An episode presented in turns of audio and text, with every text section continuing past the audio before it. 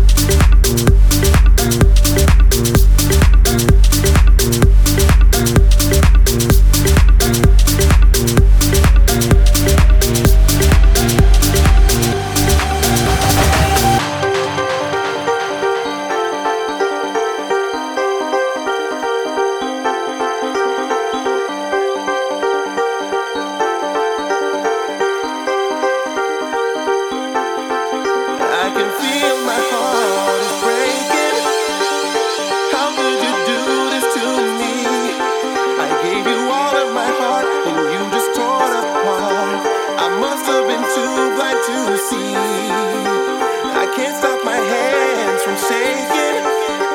I need to get you out of my mind if I just keep.